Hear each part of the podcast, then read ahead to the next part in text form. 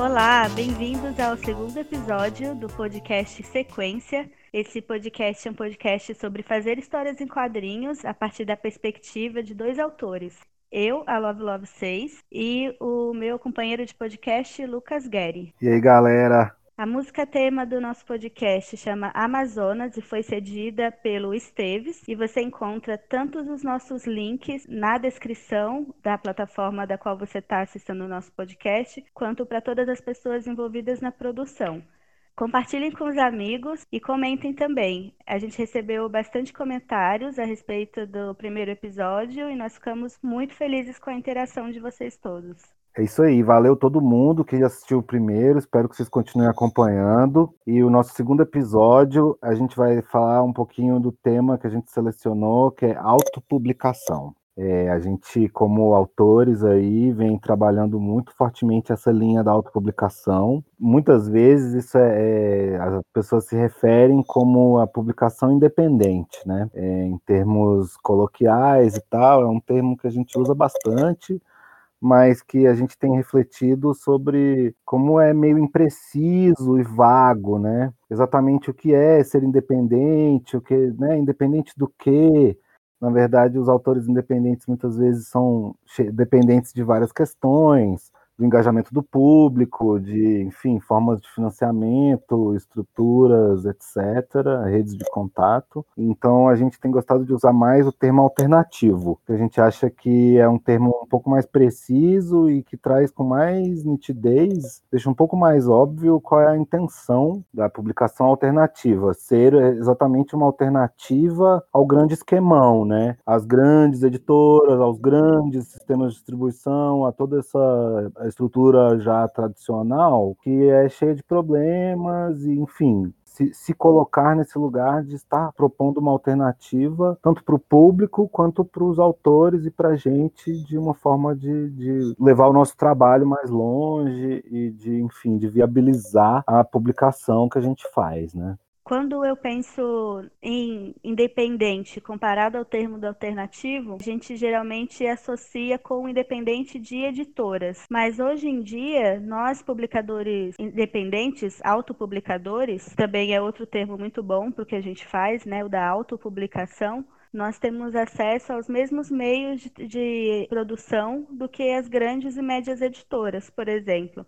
Então, com o aumento do nosso poder nesse sentido de ter acesso aos meios de produção e de poder tornar mais acessíveis e fazer essa distribuição, às vezes em massa pela internet, acho que vai perdendo um pouco o sentido de usar essa palavra independente e aí fica realmente interessante o alternativo, que também fala dessas estratégias, né, como você tinha mencionado, de tentar, na verdade, até criar assim outros meios de relação entre o seu trabalho e o consumo, que não são exatamente essas relações super capitalistas às vezes que a gente vê e tradicionais também, né, que são adotadas especialmente nesse rolê das editoras do mercado do editorial convencional, não só das histórias em quadrinhos, mas em geral. É, eu acho que é legal também pensar assim o, o essa diferença né, da autopublicação para publicação alternativa, né? Porque a autopublicação ela se refere ao próprio autor, né? A própria pessoa que produz aquele conteúdo, aquela história em quadrinhos, no caso, né? E, e que se publica, né? E que edita o próprio trabalho e viabiliza e coloca aquilo no mundo, é, digamos assim, sozinho, né? Ou pelo menos por principalmente sozinho, né? Mas falar de publicação alternativa eu acho que é legal porque abraça um pouco mais, porque vários dos projetos alternativos não são necessariamente projetos é, solo, né? É, muitas vezes são projetos em grupo, são antologias, são até mesmo projetos editoriais, né? Quando uma pessoa edita o trabalho de outra pessoa Mas e então, tal, né? Qual é a diferença do alternativo? O que que, qual é o valor dessa palavra? O que tem de precioso nela?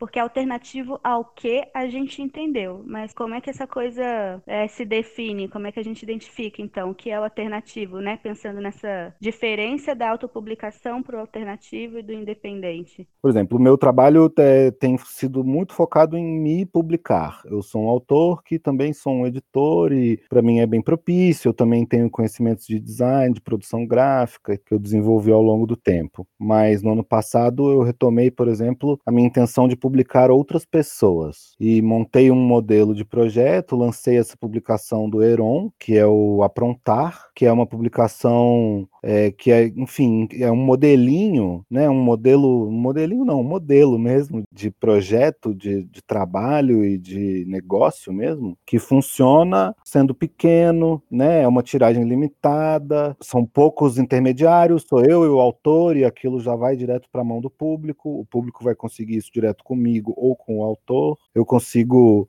bancar a impressão e dar 20% para o autor, que já é tipo assim muito acima do que uma editora no modelo tradicional estaria fazendo. Hoje em dia as melhores negociações no esquema editorial não alternativo, digamos assim, tradicional, são de 10 a 15% para o autor, né? Então assim, acho que esse é um exemplo assim de como pensar um, um modelo alternativo, quer dizer, um modelo que não precise de tantos atravessadores e de tanta estrutura como a estrutura tradicional e de tantos profissionais envolvidos, como também um jeito de deixar aquilo mais acessível para o público, mais viável para o autor, essa ideia de que projetos pequenos podem fazer sentido, de que não, a medida do sucesso não é só o número, não é só um milhão de cópias que vale, entendeu? 50 mil cópias, 100 mil cópias. Projeto de 100 cópias pode ser um projeto bem sucedido, viável e até mesmo lucrativo. Então acho que por aí, assim, tem umas, umas ideias que são importantes do, do que eu penso como alternativo.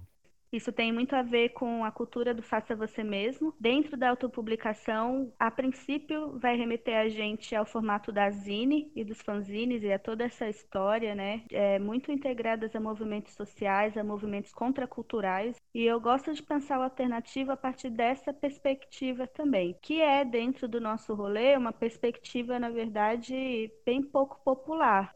Isso é um problema real para mim. Eu me autopublico porque é interessante, é valoroso exercitar esse poder da autonomia, né? No nosso caso, essa autonomia é, editorial, autoral, de você criar o seu próprio conteúdo e realmente de desenvolver essas competências e esse prazer de cuidar de todas as etapas. Mas olhando para o nosso rolê, em que a maioria dos autopublicadores estão usando o esquema independente como um meio e não como fim em si, acaba sendo muito difícil dar continuidade a uma carreira independente nesse sentido, porque a maior parte das pessoas em volta da gente está pensando a publicação independente como, às vezes, um, um fardo, sabe? É como se fosse um incômodo e algo que você só está fazendo porque você ainda não fez sucesso suficiente para delegar essas funções para uma editora, por exemplo e, de certa forma, ficar reforçando essas expectativas quase místicas mesmo do que seria uma carreira de autor de sucesso, né? Que é esse autor que fica no seu quarto só criando e todo ano vai lançar um livro com as editoras e é só isso com que ele tem que se preocupar. A grande coisa do nosso rolê independente é que a gente não vê isso como um fardo, nem como um meio para chegar a esse lugar suposto de sucesso. A gente está pensando a autopublicação como a grande coisa em si mesmo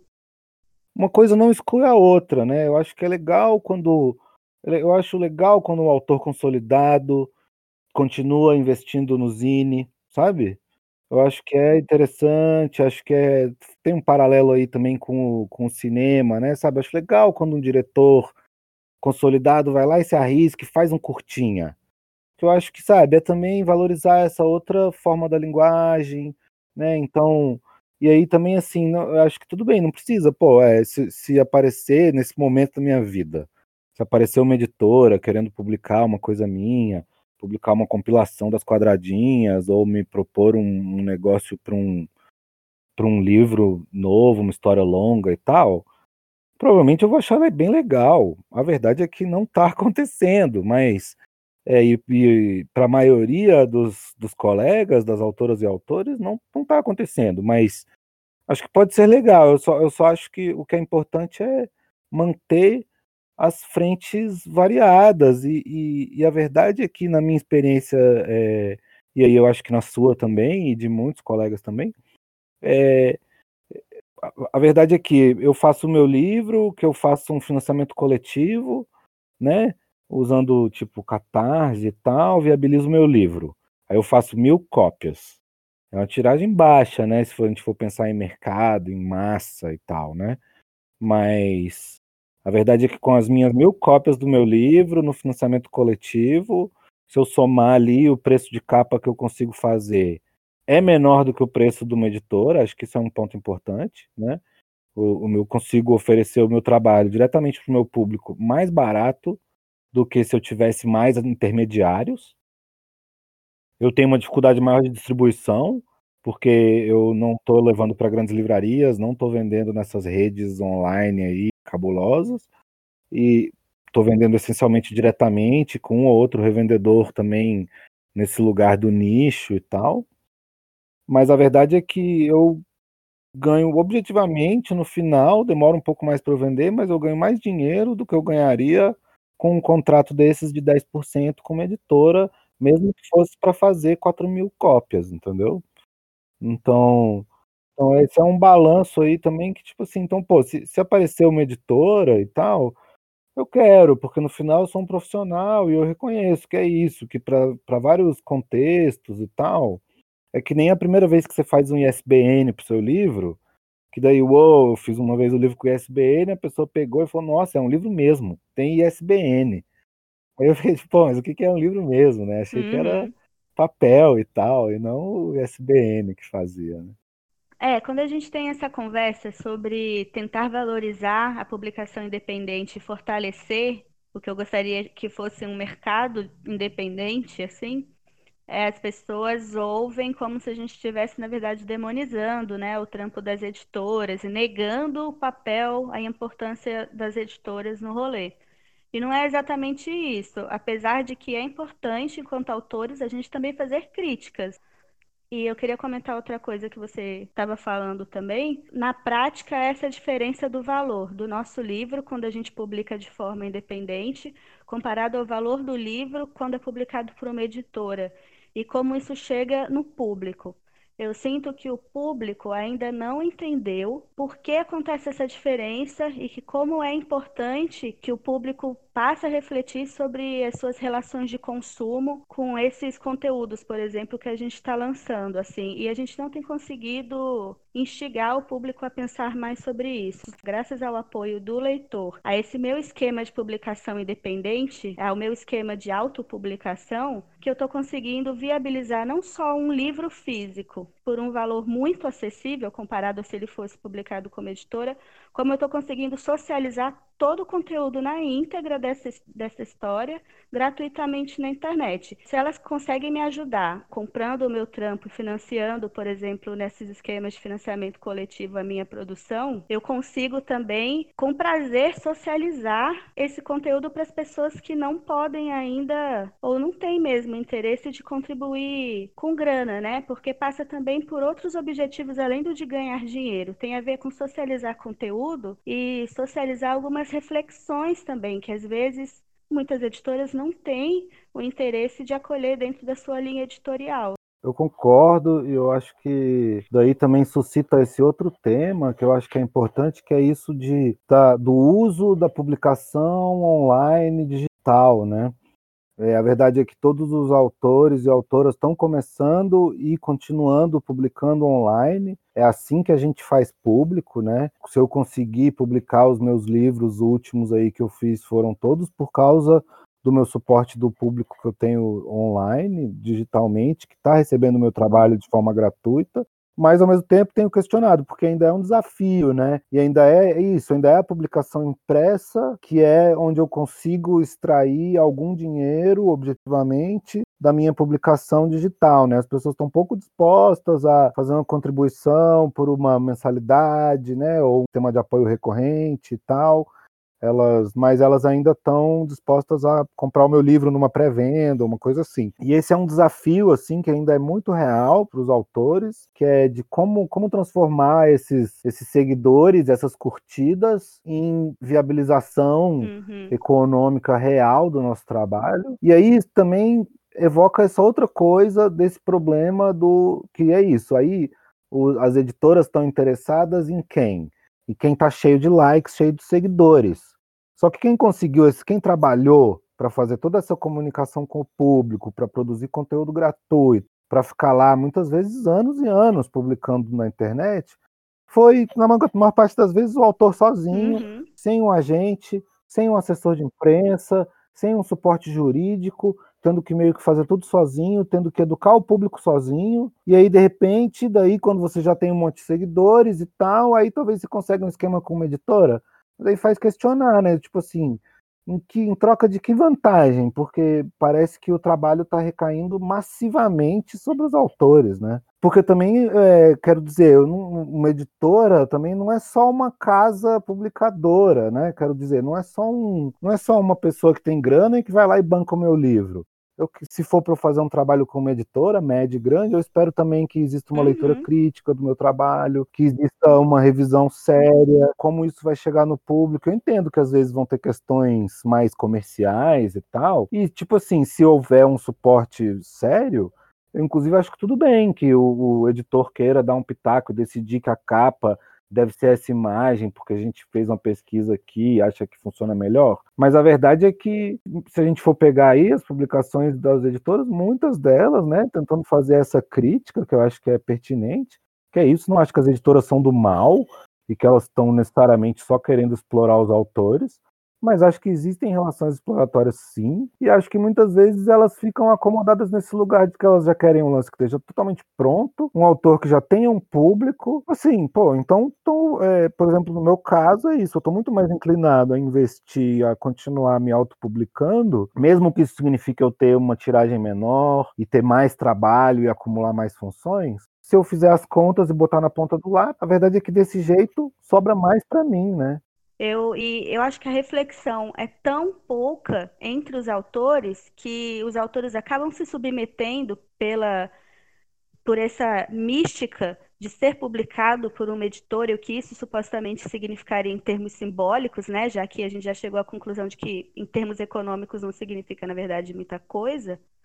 Eles se sub... Os autores estão se submetendo a uns esquemas muito loucos. Por exemplo, eu vejo editoras que são realmente editoras médias e grandes se aproveitando das nossas ferramentas alternativas, como financiamento coletivo, por exemplo, para publicar histórias prontas de autores que já deram certo na internet e que uma galera já leu online gratuitamente. Ou então o que eu já vi também acontecendo são os autores fazendo todo esse trampo aí que tu falou, faz o corre inteiro de tudo, todos os aspectos do trampo.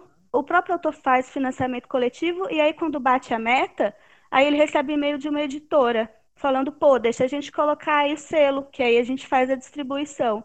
E o autor aceita, sacou? Por essa mística de que, ai, nossa, agora sim eu vou receber o selo de qualidade e eu vou ter essa mística em volta de mim que eu vou ter sido publicado por uma editora. E a pessoa, ou ela não consegue ter essa reflexão, essa percepção de que, velho, na verdade, nesse caso, é uma opinião controversa? É uma opinião controversa, gente. Ninguém precisa concordar nem levar em consideração, mas eu acho antiético, sinceramente, da parte das editoras. E aí não tem trabalho de edição nenhum, na real, também, né? É, como a pessoa publicou na internet, está indo no livro, e é isso aí. Tipo assim, às vezes até o próprio autor fez o trabalho, o projeto gráfico do livro e dá na mão da editora com a grana que você mesmo coletou dos seus leitores para a editora botar lá no catálogo dela como se fosse trampo dela, sacou? E tudo pelo prazer de ser, dizer que foi publicado por uma editora. E, velho, para mim, pessoalmente, isso não faz nenhum sentido. E eu acho que é uma grande consequência dessa falta de reflexão entre os próprios autores da importância da autopublicação. E é isso, né? E aí vai descambar em vários outros temas, de como a gente não se articula, de como não. Enfim. É, eu acho que também é isso. Quantos projetos eu já não vi também, assim, de, de casos como esse, por exemplo, do, do autor já ter feito tudo, inclusive a viabilização financeira do projeto, né? E, mas também de, de autores que fizeram coisas com editora, que daí você pega lá o livro pronto e tem, assim, problemas graves de revisão, faltou uma página, ou imagem em baixa resolução. Quer dizer, se eu entendo que é difícil e que é caro essas coisas, e que tem que chamar outros profissionais, pagar um bom revisor, ter um tempo para fazer um, um, texto legal sobre o trabalho de uma pessoa, é um trabalho real mesmo, eu entendo. Mas são muitos exemplos, assim, é só, né? Acho que a gente nem precisa ficar citando nada específico, acho que quem está ligado e quem está lendo e vendo as coisas está tá percebendo essas coisas, né? Eu acho que essa crítica é muito pertinente e eu acho que justamente essa falta de essa falta de conhecimento e essa falta de, de transparência mesmo tem um pedaço que é transparência, sabe? Cadê os números? Do a gente mesmo, como, como publicadores alternativos, muitas vezes somos incentivados a, a não compartilhar os nossos números. Ai, não quero dizer que o meu livro são só 200 cópias. Ai, não quero dizer que são só mil cópias. Ai, não quero dizer que eu tenho dificuldades em conseguir entregar todas as publicações do Catarse, porque sou eu sozinho que faço tudo. Pô, mas é importante a gente falar sobre essas coisas, sacou? Importante que no seu livro você imprima a tiragem e a data. É importante. É importante porque depois, passa um tempo, eu vou lá e vejo, ah, pô, essa editora aqui fez mil. Pô, eu faço mil também. Ah, não, essa editora fez 10 mil. Porra, 10 mil é foda. Você consegue ter uma noção de quais são as vantagens e se elas existem mais claramente, né? Isso, e quem é, quem é o autor? Quanto é que é que o autor está negociando? Ah, pô, esse autor topou 7%, deu mole, ou não, porque ele tinha um best-seller, então tudo bem, ele ia vender 30 mil cópias, então vale a pena. Ou não, beleza, ele aceitou 10%, mas ele recebeu em adiantamento, e isso viabilizou seis meses da vida dele. Cara, às vezes nem isso, é tão pela função da mística que eu conheço casos que a editora não conseguiu nenhuma entrevista para a pessoa autora, sacou? Que publicou com a editora. E daí me pergunto qual foi a grande vantagem. Sabe qual foi? Foi a moral. No rolê mudou. Porque a gente fica reforçando essa mística entre nós mesmos, assim. Mas efetivamente efetivamente a pessoa não tem um real no bolso, não conseguiu uma entrevista para o clipping dela, vai ter que ficar trabalhando especificamente esse fato de ter sido publicado pela editora e só, é isso. É um comentário sobre isso que tu falou sobre a editora precisar de outro, outras mãos de obra, né, outros trabalhadores tal, para gerar o livro e que a gente compreende que é difícil e tal, né?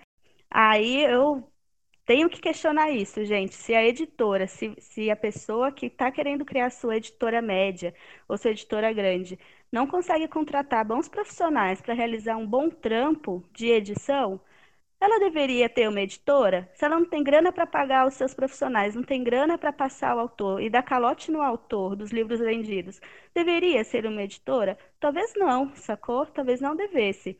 São editoras que não pagam o trabalho do autor e aí que vão vender livro a 90 reais, com trabalho de 100 autores iniciantes, e a galera tá achando massa, batendo palma, e ninguém consegue fazer uma crítica a respeito. E eu digo isso pensando muito exatamente na falta de noção do qual é o poder que reside na publicação independente. Se as pessoas tivessem plena noção e consci consciência e confiança no poder que a gente exerce se autopublicando e do poder do nosso alcance, especialmente se a gente tivesse uma coletividade mais articulada e consciente desse poder. Então, assim, eu adoraria pessoalmente publicar com editoras. Eu quero, porque para mim, pessoalmente, isso significa o maior alcance do meu trabalho. Não necessariamente em termos econômicos, mas é porque eu quero que mais pessoas realmente o vejam. E aí vale a pena para mim se uma editora me publicar e se comprometer a fazer esse trabalho de distribuição e assessoria de imprensa. É isso que eu estou interessada quando eu penso em trabalhar como editora. Então, assim, eu quero ser publicada por editoras, com certeza. Mas eu passei já desse lugar da ingenuidade e eu estou valorizando muito o meu corre independente porque ele me dá frutos também né? Ele está me gerando renda aqui. Eu estou há seis anos agora me autopublicando. E só publiquei com a Ugra Press, e eles mesmos têm alguns rolês alternativos de distribuição ao mercado convencional. E eu queria falar umas, é, finalizar falando é, sobre uma questão que é, de novo, uma crítica a essa estrutura tradicional. Daí, cadê os, cadê os números do alternativo, né? Acho que esse é um problema real do alternativo, que é tipo assim, como a gente, como se apoia muito em um certo grau de informalidade, como é tudo muito atomizado, diluído, né? Tá sozinho, muito espalhado aí pelo, pela cena e pelo país mesmo. É, a gente não tem umas informações muito precisas sobre isso, né? De vez em quando vai lá uma pessoa que faz esse esforço e vai num evento e faz uma contagem de publicações, ah, quantas publicações independentes alternativas aconteceram esse ano e tal. Mas um exemplo, né, de como existe, por exemplo, o Mercadão, né, tem essa estrutura. Então, sei lá, um, dois anos atrás saiu essa grande pesquisa do mercado editorial brasileiro. Que inclusive é super é, pesado, assim, porque é um grande encolhimento, né? Acho que fora os livros religiosos, acho que nada cresceu, acho que tem uma força ali nos didáticos, porque o governo ainda compra muito, mas no geral tudo encolheu, tudo piorou, tudo diminuiu e, e aí tem, tem vários gráficos e são umas informações úteis mesmo, inclusive para quem trabalha no mercado, inclusive para gente que está nesse, nesse, digamos assim, nesse mundo que é meio paralelo, né? Mas acho que, por exemplo, fica faltando, porque eu diria que pela minha experiência de estar tá aí no circuito, participando de eventos, eu diria que esse universo do, da publicação alternativa, nos últimos 10 anos, cresceu mesmo, sabe? Assim, é, acho que teve um crescimento expressivo em quantidade de, de, publicações, e eu acho que um pedaço desse outro que vem colhendo tem sido suprido por esse, por esse mercado do, dos alternativos. Veio tendo muito mais feira, muito mais eventos independentes, muito mais coisa voltada para zine, para publicação artesanal, para baixa tiragem, muito mais ferramentas para publicação digital, cada vez mais fáceis de serem acessadas por autores e que também estão nesse lugar da autopublicação. E eu sinto que falta uma informação consolidada, real, de números de tipo assim, de quantos? Quantos títulos, então, né? E quanto, quantos por cento desse mercado que encolheu sumiu e quantos que realmente simplesmente se tornaram esse passaram a usar esse outro essa outra forma, né? E eu acho que aí revela como como o, o tradicional, o consolidado também tem essa dificuldade em olhar para o para o alternativo, né? E o alternativo fica sempre parecendo melhor, menor, coisa de né, coisa de iniciante, coisa de jovem, coisa de pior mesmo, né? E eu acho que isso é um problema, porque eu acho que não é verdadeiro. Eu acho que, inclusive, para mim, assim, grande parte das melhores publicações, e aí não é só de quadrinhos, mas acho que de quadrinhos é gritante, assim. É, grande parte das melhores coisas, mais interessantes, mais bem editadas, mais, inclusive, que se arriscaram mais em publicar coisas difíceis e tal, foram feitas pelo alternativo aí na última década, com certeza, do, de 2010 a 2020, facilmente. É, com certeza. E a minha última fala vai direcionada aos nossos colegas que são publicadores independentes, especialmente aos que não foram publicados por editoras, estão deixando isso pesar na autoestima. É, vocês não precisam do reconhecimento de uma editora para ter uma boa carreira de autor de quadrinhos e de fazer dinheiro com quadrinhos. O que a gente precisa é, reconhecer e valorizar o apreço e o apoio do público e saber trabalhar esse apoio. E a gente precisa muito educar esse público a respeito do que a gente está fazendo em termos mercadológicos, econômicos e políticos ideológicos também.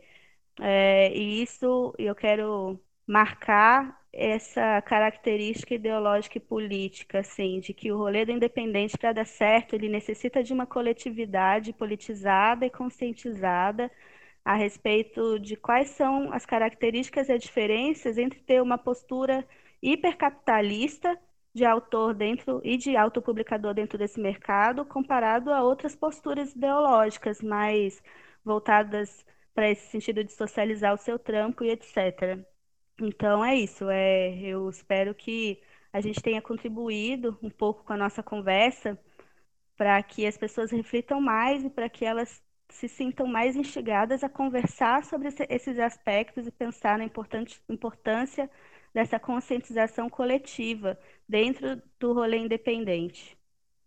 Então é isso, gente. Para finalizar, eu queria dizer que, que eu acho que aos poucos tem surgido aí umas, uma, eu sinto que aos poucos o pessoal tem pensado em coisas como uma associação de autores, ou talvez um, um sistema para centralizar essas informações das publicações alternativas, os dados.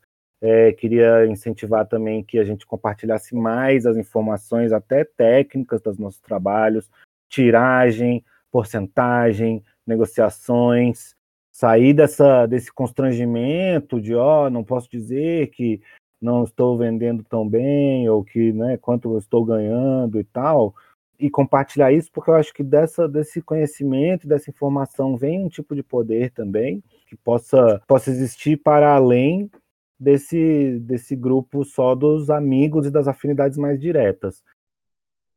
Acho que então é isso. Esse foi o nosso segundo episódio. Lembrando então que eu sou o Lucas Guerri e apresento junto com a Love Love 6. Tchau, gente. Até a próxima. E lembrando também que aqui embaixo, na descrição do podcast, tem todos os nossos links. Tem os links também para a música tema do Esteves, do, da Chupamanga Records, que cedeu gentilmente para a gente essa trilha que a gente está usando. E é isso aí, continue acompanhando. Lembrem de dar o feedback, de mostrar para os amigos e para as pessoas que vocês acham que podem gostar. E até o próximo episódio.